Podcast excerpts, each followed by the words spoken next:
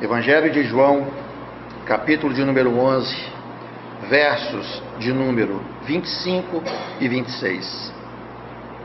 Assim nos diz a palavra do Senhor. Disse-lhe Jesus: Eu sou a ressurreição e a vida. Quem crê em mim, ainda que morra, viverá. E todo o que vive e crê em mim, não morrerá eternamente. Crês isto? Novamente, Disse-lhe Jesus: Eu sou a ressurreição e a vida. Quem crê em mim, ainda que morra, viverá. E todo o que vive e crê em mim não morrerá eternamente. Crês isto? O nosso desafio nessa manhã é trabalhar o tema o poder da ressurreição. Temos percebido, isso não é apenas uma visão particular mas eu vejo na medida que conversamos com irmãos que já caminham pela fé, irmãos que têm buscado de Deus direção para suas próprias vidas e para a igreja do Senhor, nós temos visto como a igreja tem demonstrado, como que aqueles que se reúnem como igreja têm demonstrado algumas fragilidades na sua caminhada. Temos visto mais do que nunca uma igreja com pelo menos dois aspectos bem diferenciados. Alguns bem estabelecidos e esses poucos, com entusiasmo santo, com alegria santa, com uma visão que não pode ser nem movida, nem corrompida, nem desviada, e com clareza caminham, galgam cada vez mais os aspectos que dizem respeito à vontade do Pai. E vemos aqueles que estão oscilantes entre dois pensamentos, que estão em dúvida, como a sulamita, nos caminhos, no caminho de, de Naamim, entre um e outro ponto, entre um ou outro caminho, eu vou, não vou, para a direita ou para a esquerda, um certo, usando um termo mais conhecido, um certo esfriamento ou desvio de olhares tem sido muitas vezes a opção de uma boa parte dos irmãos que se reúnem não só entre nós, mas na igreja do Senhor nesses dias. O que será que eu e você precisamos fazer para que nós não sejamos acometidos desse mesmo mal? O que é que pode nos manter numa fé, uma fé firme, inabalável? Entre tantas coisas que eu e você poderíamos trabalhar, inclusive baseado no próprio texto de abertura, nós podemos ver que a incapacidade de alguns de nós em reconhecer Jesus da maneira que ele mais quis se demonstrar, não tem sido observada pela igreja hoje. Existe um dito popular que diz que aquilo que os olhos não veem, o coração não sente. Não é assim? Aquilo que os olhos não veem, o coração não sente. E esse dito ele não pode ser contestado na sua totalidade aquilo que muitas vezes não temos informação, não temos conhecimento, aquilo que nós não enxergamos, muitas vezes nós também não sentimos. Por isso, a palavra de Deus nos ensina que a fé é resultado de uma visão. A fé é resultado de alguém que realmente conhece e enxerga o que o Senhor tem a mostrar para os seus santos. Nós não andamos como cegos, nós andamos como quem enxerga. Nós não andamos como aqueles que experimentam caminhos. Nós temos um caminho pré-estabelecido sobre a minha e sobre a sua vida. Mas uma boa parte de nós não tem conseguido enxergar algo fundamental para a fé. Eu queria que vocês marcassem aqui o Evangelho de João e voltasse comigo, por favor, lá no Evangelho de Lucas. Evangelho de Lucas, no capítulo de número 11.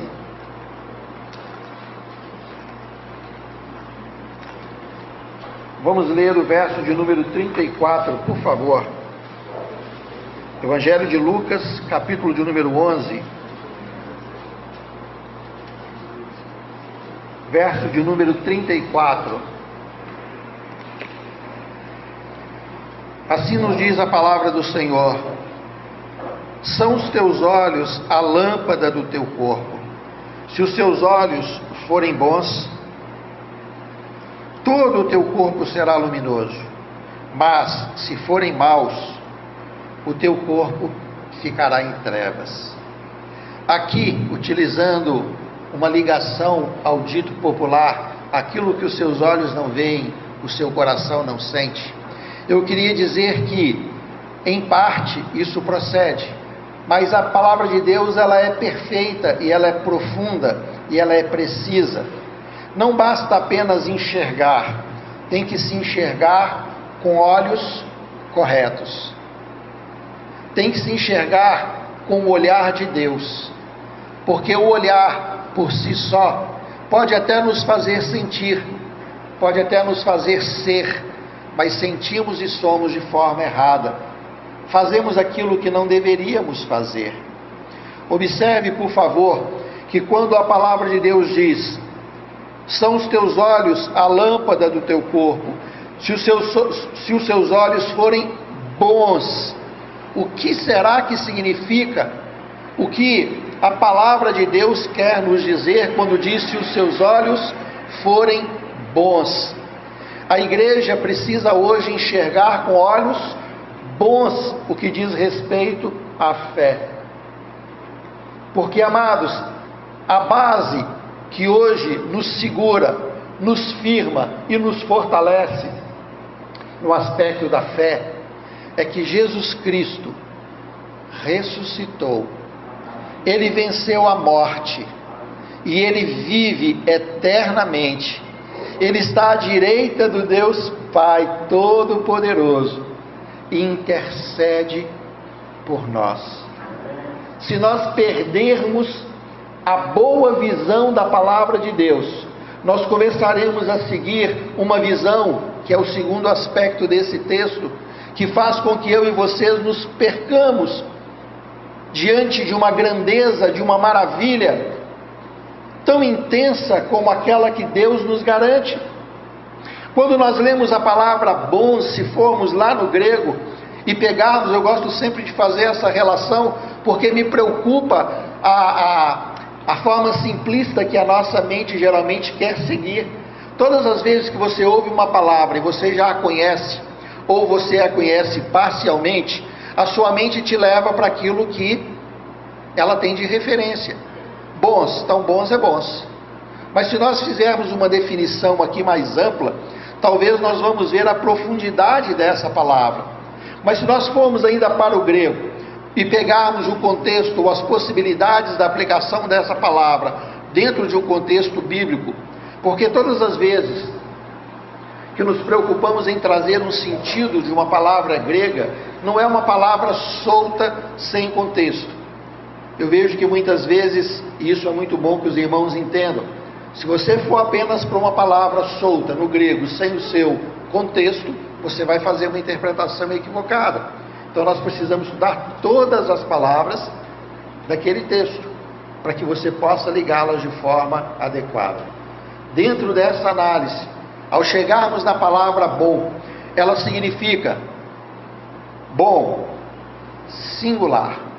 Se os seus olhos forem singular, simples, inteiro, saudável. Se os seus olhos forem simples, singular, inteiro e saudável, podemos unir tudo isso recheando tudo isso na leitura do nosso texto. São os olhos a lâmpada do teu corpo. Se os seus olhos forem singular, inteiro, saudável, simples, todo o seu corpo será luminoso. O sentido da palavra luminoso ligado à palavra corpo significa todo o seu caráter brilhará como a luz. Deu para pegar? Se os seus olhos forem simples, saudáveis, puro, singelo, todo o seu caráter brilhará como a luz. Esse é o sentido de olhos que vem, e aí referindo-se à igreja, referindo-se a cristãos, Eu e vocês precisamos entender que se os nossos olhos não estiverem curados, saudáveis, nós não conseguiremos viver o Evangelho cujo calor do Espírito aquece o meu e o seu coração a cada oportunidade de comunhão. Se eu e vocês não entendermos que a palavra de Deus precisa ser aplicada na sua intensidade, nós vamos entender que se os meus olhos forem bons, se torna uma coisa totalmente subjetiva, mas ela não é subjetiva. A palavra de Deus é objetiva a mim e a você. São os olhos, a lâmpada do corpo. Se os seus olhos forem singelos, simples, se os seus olhos forem saudáveis, todo o seu caráter representará Cristo, será luminoso. Então nós novamente voltamos e espiritualizamos tudo isso. Temos falado semana após semana, tentando, pela graça e misericórdia de Deus, que o Espírito de Deus nos remova do pavor do espírito desse século espírito de esfriamento, de desinteresse, de descaso, espírito de, de malignidade, de prazeres e sedução dessa época. Só conseguiremos viver isso se os nossos olhos conseguirem enxergar aquilo que Cristo quer nos enxergar. A Bíblia diz que o príncipe desse século cegou os olhos do nosso entendimento, para que nós não conseguimos mais enxergar aquilo que Deus quer nos mostrar. Certa ocasião, os discípulos, um discípulo chegou para Jesus e disse: Mestre, mostra-nos o Pai. E o Senhor Jesus diz assim: Todos os dias eu estou com você quem vê a mim, vê ao Pai. E você ainda me pede, mestre, mostra-me o Pai? Irmãos, Cristo todos os dias se revela a mim e a você. Nós não podemos acusar o Evangelho de esfriamento. Nós não podemos acusar as Escrituras de escurecimento. Nós não podemos acusar a sociedade quanto às suas pressões, mas nós podemos clamar a Deus pela falta de saúde dos nossos olhos, porque o príncipe desse século tem cegado o entendimento, para que vendo, não venhamos a enxergar.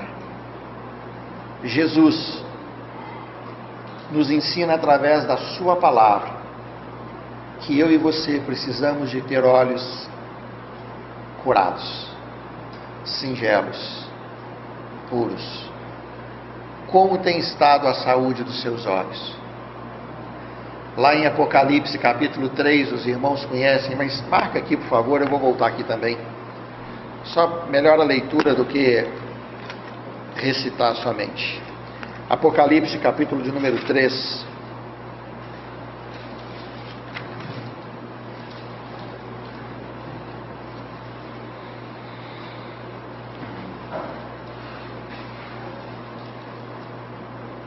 verso 17 em diante. Diz assim: Pois dizes, estou rico e abastado, e não preciso de coisa alguma, e nem sabes que tu és infeliz. Sim, miserável, pobre, cego e nu. Aconselho-te que de mim compres ouro refinado pelo fogo, para te enriqueceres vestiduras brancas para te vestires, a fim de que não seja manifestada ou manifesta a vergonha da tua nudez, e colírio para ungires os olhos, a fim de que vejas. Irmãos, mais do que nunca estamos precisando do colírio do Espírito, para que os nossos olhos sejam curados, para que os nossos olhos sejam sarados de todo e qualquer mal que ainda nos impede de enxergar aquilo que o Senhor mais quer nos mostrar. O Senhor Jesus convida a mim e a você, não mais para enxergarmos apenas um Cristo que, enviado por Deus, caminhou sobre a terra, viveu as mesmas aflições que eu e você vivemos, porque isso é uma realidade e deve ser visto. O Espírito de Deus não quer nos conduzir apenas a enxergarmos um Jesus que, pelo imenso amor de Deus por nós, foi levado até a cruz do Calvário e ali foi morto. Isso deve ser visto, mas ainda está incompleta essa visão. O Espírito de Deus não quer apenas nos mostrar um Cristo que foi retirado da cruz e levado para um sepulcro, mas Ele quer nos mostrar um Cristo que ao terceiro dia ressuscitou. O Cristo ressuscitado. Esta é a visão da igreja hoje. Um Cristo que era, que é e que há de vir. O Espírito de Deus agora tem o encargo de nos ensinar a sua totalidade da realidade de Cristo. E quando eu e vocês, como igreja, vivemos apenas um aspecto parcial dessa visão ou dessa revelação, nós vivemos o Evangelho comprometido, com um Evangelho é, é, em fase de esfriamento. Quando você apenas vê um Cristo que andou e sofreu as mesmas aflições que nós, muitas vezes vivemos uma vida de resistência. Ah, eu vou resistir aqui à minha tentação, eu vou suportar a minha aprovação, isso tudo é necessário, mas é parcial. Quando você entende, e cada um dos pontos eu citarei novamente, um Cristo que foi levado à cruz por amor a nós, você até entende e reconhece, além de resistir, você diz assim: Senhor, muito obrigado pelo amor de Jesus Cristo que me salvou. Quando você entende que Cristo foi levado a um sepulcro, você diz: Senhor, o Senhor levou todas as minhas aflições contigo. Mas quando você entende que Jesus também ressuscitou, você entende que Jesus é vitorioso. Ele venceu a morte e o pecado. Jesus venceu Satanás. E a palavra de Deus diz que nós estamos ocultos em Cristo Jesus. E quando ele se manifestar, nós também nos manifestaremos em glória. Existe um fato presente e um fato futuro para a igreja. E muitas vezes, por uma visão doente, nós saltamos da morte de Cristo para um futuro de uma manifestação. No entanto, nós vivemos o hoje, e o hoje requer de mim e de você olhos sarados. Eu queria convidar você rapidamente a fazer uma avaliação acerca da sua visão com relação à sua própria vida. Como você conceitua a sua vida hoje? Como você se vê nesse momento? Em todos os aspectos. Eu quero que você pense na sua vida profissional, na sua vida familiar, eu convido você a ver e a pensar na sua vida em comunhão com a igreja, no seu relacionamento íntimo com Cristo, como você se vê. A própria palavra de Deus nos orienta em Coríntios que nenhum de nós deve pensar de si além do que realmente é. Então eu não quero que você fantasie a sua realidade, mas que o Espírito de Deus te mostre como estão os seus olhos? Como estão os seus olhos? Você tem sofrido muito nesses dias? Você tem se alegrado demais nesses dias? Você tem estado em paz com relação ao seu momento e a sua experiência a sua dedicação à igreja? Será que os seus olhos estão saudáveis? Porque são os olhos a lâmpada do corpo. Se os seus olhos forem simples, singelos, se os seus olhos forem saudáveis, a sua alma, o seu caráter vai demonstrar Jesus. Deu para pegar até aí, irmãos? Voltemos então no Evangelho de Lucas ainda, por favor, mais um pouco.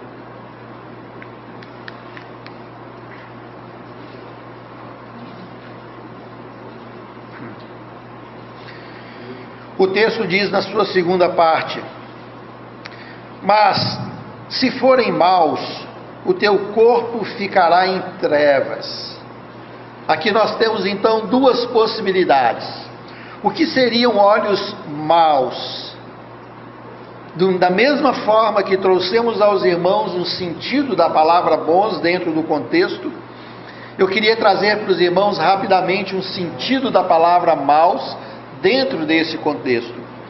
A palavra maus aqui significa cheio de labores, aborrecimentos e fadigas.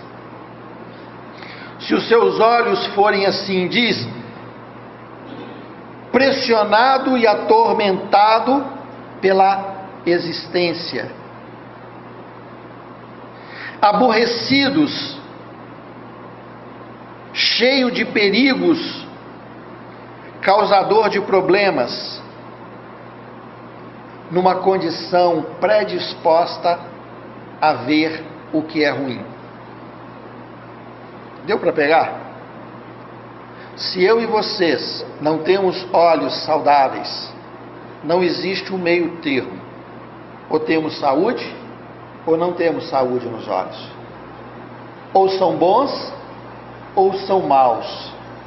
O mais ou menos no que diz respeito à fé é sempre impossível. A palavra de Deus diz: ou é quente ou é frio. Na nossa natureza existe um morno, não é assim? Na palavra de Deus é quem quer me seguir, vem para a direita. Quem não quer, vá para a esquerda. Não existe o em cima do muro. Ou nós somos ou não somos. A palavra de Deus diz: seja, pois, o vosso falar sim ou não. O que, o que foge disso vem do maligno. Então, irmãos, nunca se deu o direito do intermediário. O intermediário é apenas uma forma de iludir os dois lados. Mas eu e você temos uma decisão: ou os nossos olhos são saudáveis, ou os nossos olhos não são saudáveis. Ou eles são bons, ou eles são maus. Os olhos bons já foi passado para os irmãos, e os olhos maus, eles são aqueles que estão cheios de aborrecimento e fadiga. Olha para a vida com muito desânimo, em tudo vê trabalho, em tudo vê desesperança, em tudo vê impossibilidade, em tudo vê obstáculos, em tudo vê olhos maus, olhos atormentados pela possibilidade de alcançar algo melhor. Para eu vencer, eu preciso disso, disso e disso, e é tanto ou são tantos os trabalhos para que se chegue num propósito que esses olhos maus só conseguem enxergar o peso do trabalho, não conseguem enxergar a alegria da vitória. Foi dito para os irmãos em mensagem anterior que vida é trabalho, conviver é trabalhoso, relacionar é trabalhoso, mas é de Deus. O Senhor nos ensina em Eclesiastes que Deus nos colocou nessa terra com uma finalidade, a finalidade de Deus é realmente, entre aspas, é, trabalhar a alma do homem. O termo ali é aborrecer o homem, movimentar o homem no seu contexto, incomodar o homem na sua tendência e facilidade. Eu e vocês, irmãos, precisamos ter olhos que enxergam o poder da ressurreição. Mas, João, onde essas duas coisas se interam? Eu vou dizer para vocês daqui a pouco. Mas os irmãos entendem? Será que se você novamente voltar aqui a analisar, e eu novamente digo, não deixe nenhum pedaço da sua vida fora dessa avaliação. Tem pessoas que vão para o trabalho e elas não conseguem entender. O seu trabalho é parte da obra de Deus na sua vida, irmãos. Ele não pode ser diferente. A sua família é parte da obra de Deus na sua vida. Não pode ser diferente. Tudo no nosso contexto, as suas finanças, as suas conquistas e as suas derrotas estão diretamente ligados a olhos que conseguem enxergar. Porque não é do muito ou no pouco que nós vamos enxergar Deus. É Deus uma vez sendo visto por mim e por você, Jesus uma vez visto como ressurreto, como aquele que venceu, é que vai curar os nossos olhos, seja no muito ou seja no pouco. Conhecemos e citamos muitas vezes a fala do apóstolo Paulo: Eu aprendi a viver bem, ao bom aqui, traduzido como bem lá. Eu consegui aprender a viver de forma simples, saudável, singular, de forma sadia, em toda e qualquer situação, seja na fartura ou na necessidade. A questão não é, ou as questões não são aquelas que envolvem o nosso contexto mas é como estão os nossos olhos. Mas o príncipe desse mundo, que veio cegar o nosso entendimento, ele quer que você apenas veja aquilo que os seus olhos doentes possam te mostrar. E aí então nós entramos nesse campo extremamente minado e perigoso. E aí que pisamos nesses campos e eles explodem, e eles arrancam pedaços de nós eles nos deixam totalmente deformados de mente, de coração, corações amargos, almas que não são curadas nunca. Senhor, me dê olhos curados para enxergar o Cristo ressurreto. Tira de mim, move de mim a enfermidade que me faz ter a vida como um imenso trabalho e me faz ver a vida como aqueles cujo caráter transformado brilham e manifestam Jesus Cristo ressuscitado. Deu para os irmãos pegarem? Pois bem, no entanto, nós precisamos saber que todas as vezes em que estamos lidando com a realidade da vida, junto dessa realidade, nós temos um objetivo. Nosso objetivo é ter olhos curados e não olhos doentes. Uma vez tendo olhos curados, nós vamos conseguir ver coisas que em outro momento diríamos que seria impossível ver. Os nossos olhos naturais só nos mostram coisas naturais, que às vezes são boas e às vezes são ruins. Às vezes são agradáveis e às vezes desagradáveis. Mas eu queria dizer uma coisa para vocês, amados irmãos. Quando nós olhamos com os olhos de fé, com os olhos que conseguem enxergar um Cristo ressuscitado, até mesmo naquilo que aos nossos olhos parece aflição, nós temos a vitória e o poder de Jesus seríamos ou seremos aqueles que, em qualquer contexto, conseguem manifestar a verdade do Evangelho. É um grande desafio para mim e para você. Mas abra sua Bíblia comigo.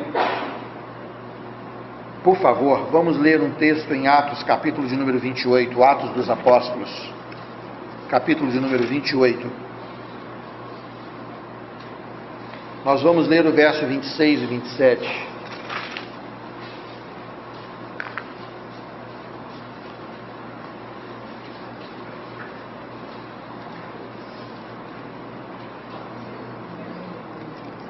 Atos dos Apóstolos, capítulo 28, verso 26 e 27. Amém, misericórdia? Assim diz a palavra do Senhor: Vai a esse povo e dize-lhe: De ouvido ouvireis e não entendereis, vendo vereis e não percebereis, porquanto o coração desse povo se tornou endurecido com os ouvidos ouviram tardiamente e fecharam os olhos, para que jamais vejam com os olhos, nem ouçam com os ouvidos, para que não entendam com o coração e se convertam, e por mim sejam curados. Diz o texto que o Senhor, agora chamando a atenção por meio do apóstolo, o apóstolo Paulo aqui havia ido até Roma, estava em prisão domiciliar. Chegaram ali então e foram até a sua casa alguns principais, alguns sacerdotes, alguns judeus que queriam entender o contexto de Paulo. Paulo diz: Olha, eu quero que vocês vão todos lá para minha casa, porque eu vou explicar para vocês. Depois leiam aí todo o capítulo 28. Diz que depois de Paulo, durante muito tempo, ter se dedicado a explicar toda, todos os princípios claros da manifestação do Senhor Jesus, eles ainda não conseguiram se converter. É quando então o apóstolo entra com essa palavra e diz: Por isso já disse o profeta anteriormente, referindo-se a Isaías, que pronuncia essa mesma fala. Vai a esse povo e diz: De ouvido ouvireis e não entendereis, vendo vereis e não percebereis, porque o coração desse povo se tornou endurecido. Irmãos, quando os olhos não estão curados, o coração fica endurecido. Em nome do Senhor Jesus, que o Senhor possa tocar nos nossos olhos nessa manhã, sarando os nossos olhos para enxergarmos o brilho do Cristo ressurreto, o poder e a grandeza da vitória do nosso Senhor Jesus Cristo, que diz: Ide e dizei a todos que eu ressuscitei. Jesus ressuscitou e diz a palavra: aonde está a morte a sua vitória? Irmãos, a vitória é do nosso Senhor Jesus Cristo e Ele compartilha conosco essa vitória. Mas enquanto seus olhos doentes quiserem enxergar o mundo nessa vitória, você vai ver com os olhos, ouvir com os ouvidos, mas o coração vai ser impossibilitado de contemplar a realidade, porque o seu coração ficou endurecido.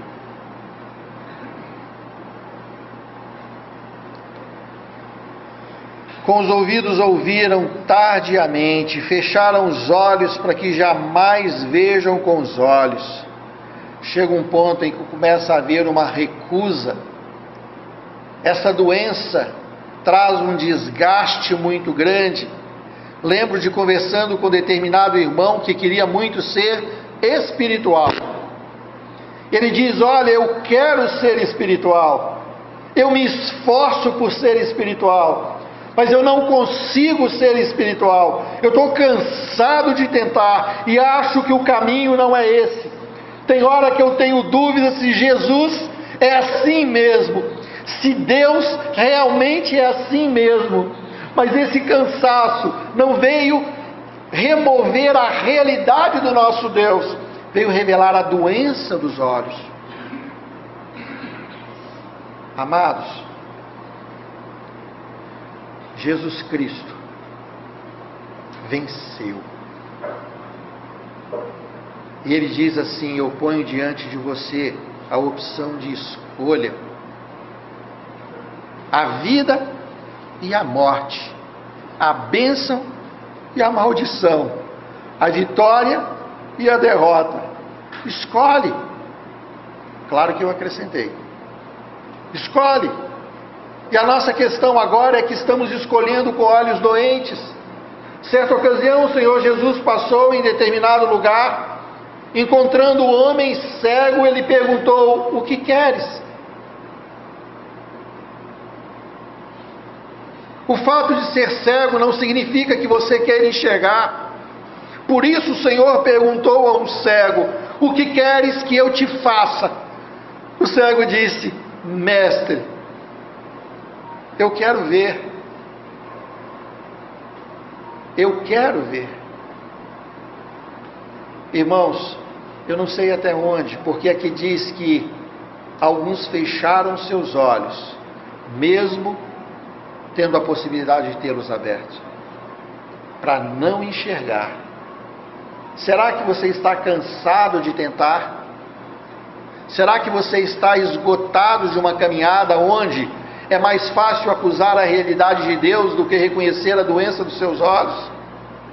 Porque o fato agora é que Jesus Cristo está diante de mim, de você, e pergunta: Queres ser curado? Então, o que é que você quer? E você pode dizer: Eu quero fechar os meus olhos. Ou você pode dizer: Senhor Jesus, eu quero enxergar. Se os nossos olhos continuarem assim, ou de alguns de nós continuar assim, eu não sei qual será o seu futuro na fé porque nós temos limites para a resistência. Irmãos, a vitória minha e sua na fé não depende do nosso esforço, depende da nossa visão. Não depende da sua força vencer o mal, depende da força de Jesus Cristo, que venceu o mal. E ele já venceu. Por isso que eu e vocês não temos que ter medo quando os nossos pecados nos assediam. Nós devemos dizer: Jesus Cristo venceu o mal. Jesus Cristo venceu o pecado. Logo, em Cristo Jesus, eu também venci. Eu sou mais que vencedor em Cristo Jesus que me amou, que me resgatou. Assim eu e você então nos colocamos como aqueles que precisam enxergar, precisam ter o coração agora tocado por essa visão, porque se nós não conseguirmos ver, o nosso coração ficará cada vez mais duro. Irmãos, como é importante ler as Escrituras, como é importante orarmos diante do Senhor, mas se você lê sem enxergar o Cristo ressurreto, e se você ora sem enxergar esse mesmo Cristo, isso não passa de um rito cansativo que com o tempo você vai abandonar. Eu quero, eu preciso, Jesus.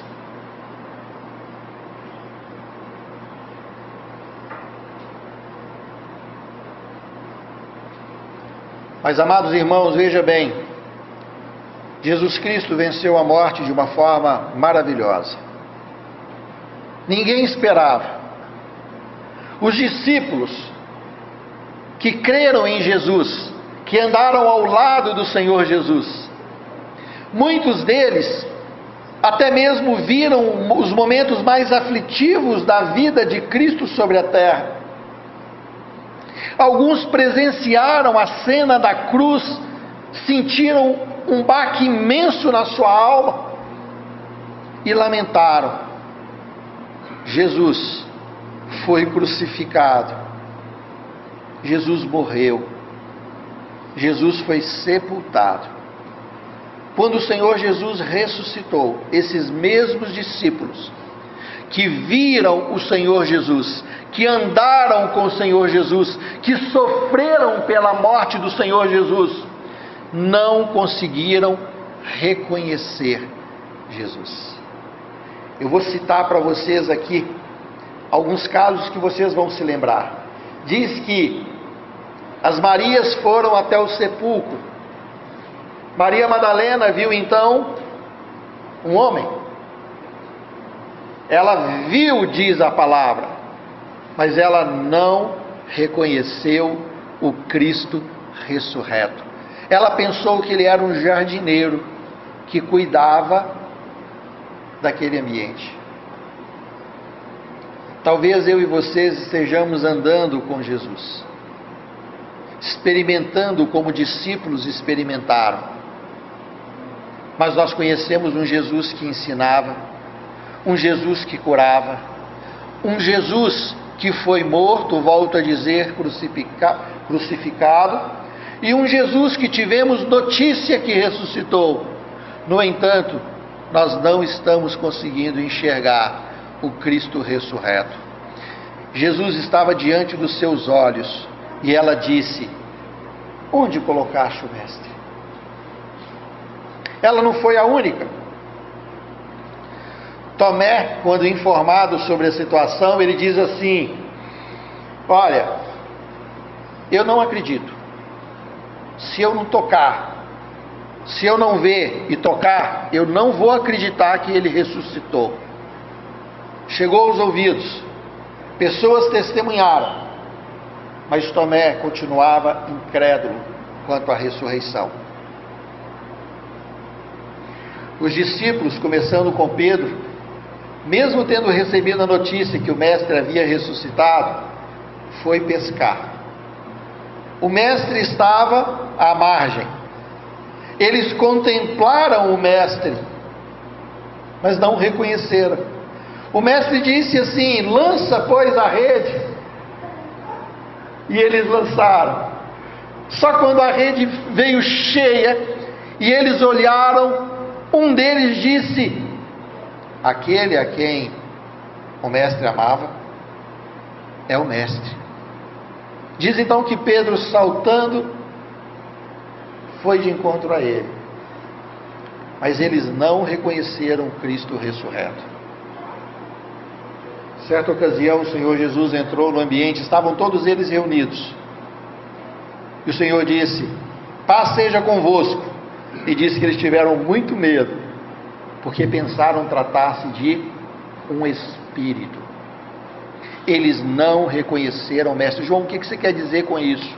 Amados irmãos, eu quero dizer para mim e para você que o fato de termos informações, o fato de lermos Bíblia e fazermos orações por si só não significa que você está enxergando um Jesus vencedor, um Jesus que venceu a morte e o inferno e que nos deu vitória nele.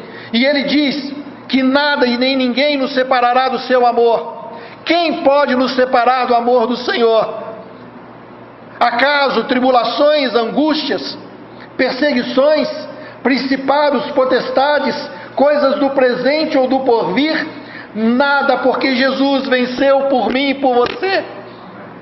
Eu e você precisamos nos apegar a esse Jesus, enxergar que Jesus ressuscitou. Enxerga esse Jesus da sua vida, desfruta desse Jesus na sua vida, senão o Evangelho será morto, o Evangelho será inexpressivo, não porque ele deixa de ter poder, mas porque os seus olhos são maus. Se Jesus não mudar o meu trabalho, irmãos, o seu trabalho é veículo de Jesus para mudar e curar os seus olhos. Para de querer que Deus tire os problemas de diante de você e comece a querer que os seus olhos enxerguem Jesus, mesmo em meio aos seus problemas porque aí nós entendemos que Jesus ressuscitou. O seu coração não tem outro dono, a sua força não está no seu braço, nem o seu prazer está no desfrute da sua carne, mas que Ele, o amado da sua alma, Jesus Cristo, venceu. Porque Diz a palavra de Deus que após morto naquela cruz, Jesus desceu ao abismo. E ali ele tomou a chave da morte e do inferno. Em Apocalipse diz: Eu fui morto, mas vivo. E eu possuo a chave da morte e do inferno. Não temas. Não temas porque eu fui morto, mas agora vivo. E eu sou vitorioso, eu possuo a chave da morte do inferno. Irmãos, esse é um princípio importantíssimo da nossa vida cristã. Aprenda a enxergar um Jesus que ressuscitou.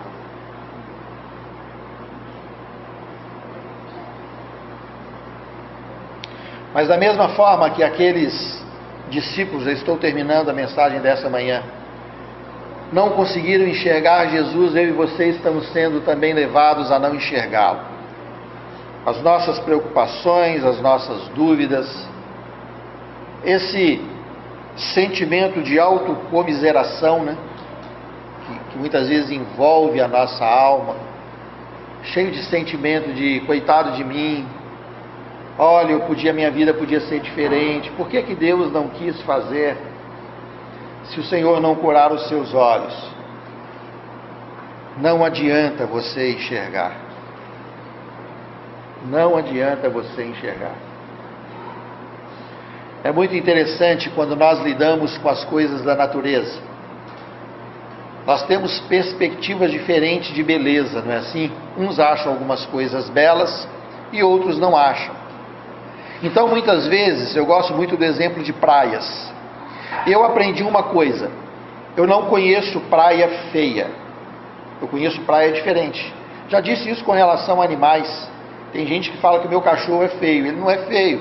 Eu já disse, ele só é diferente. Existem diferenças, mas a beleza, ela está muito ligada aos olhos. Aquilo que os seus olhos conseguem ler, e os seus olhos estão ligados à sua alma e à sua experiência.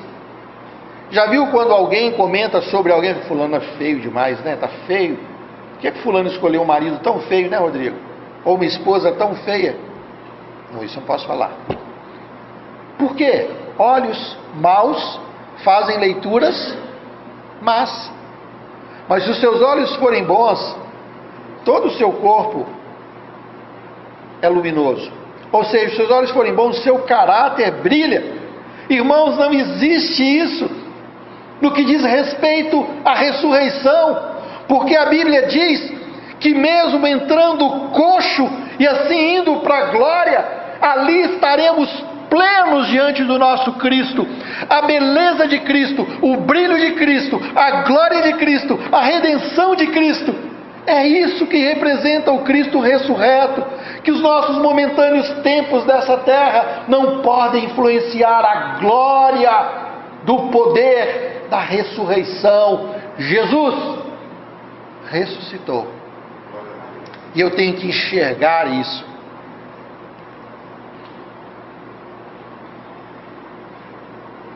Antes de voltar ainda no primeiro texto lido, vamos voltar para o Evangelho de João, já estou terminando.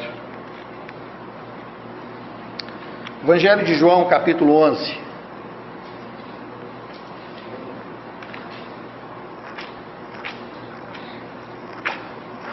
Voltemos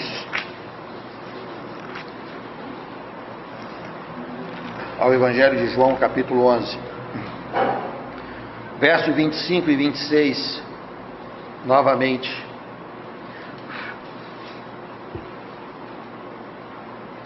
Eu sou a ressurreição e a vida. Quem crê em mim, ainda que morra, viverá. Irmãos, antes de continuar, Jesus está dizendo nessa manhã: Eu ressuscitei, e eu sou vida e vida em abundância.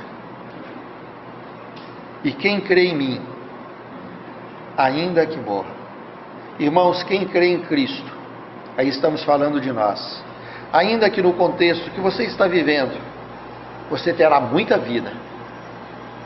Deixa Jesus curar os seus olhos todas as vezes que o diabo lançar algo nos seus olhos, que for tentar fazer com que a sua visão fique distorcida acerca da existência, da sua carreira, da sua vida, procure enxergar um Jesus que, por imenso amor, te resgatou desse lamaçal e ele te colocou sobre uma rocha firme e segura Existe esperança para mim e para você. E ela não está na força das, do seu braço, nem na força do seu esforço. Essas coisas serão bem-vindas quando você estiver curado. Mas, irmãos, entrega o seu caminho ao Senhor. Confia nele. No mais, o Senhor fará por nós. Ele é aquele que é capaz de nos conduzir até pastos verdejantes, nos levar a águas cristalinas. Esse amado da nossa alma, que nos ressuscitou, estando nós mortos em nossos delitos e pecados. Eu e vocês precisamos entender que o Senhor nos ressuscitou. Ele disse isso para Nicodemos no capítulo 3 de João. Necessário vos é nascer de novo.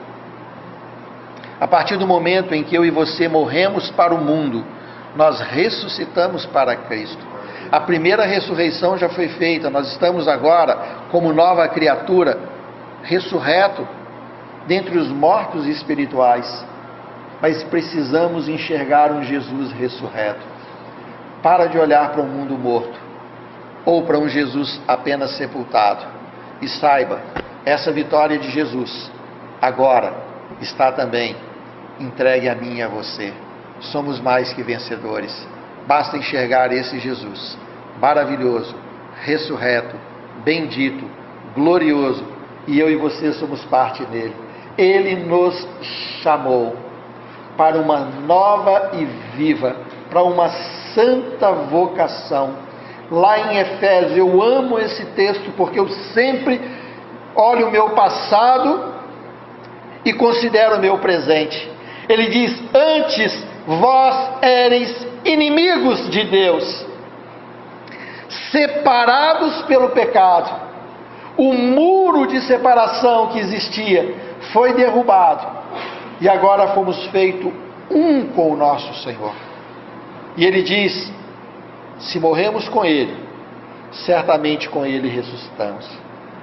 Um dia, Jesus levou os nossos pecados e transgressões até a cruz do Calvário.